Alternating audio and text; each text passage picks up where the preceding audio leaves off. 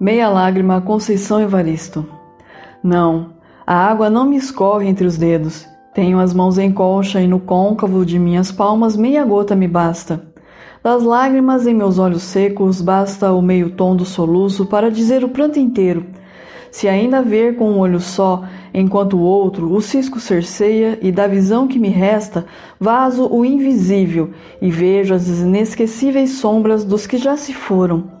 Da língua cortada digo tudo, amasso o silêncio e no farfalhar do meio som solto o grito do grito do grito e encontro a fala anterior, aquela que emudecida conservou a voz e os sentidos nos labirintos da lembrança.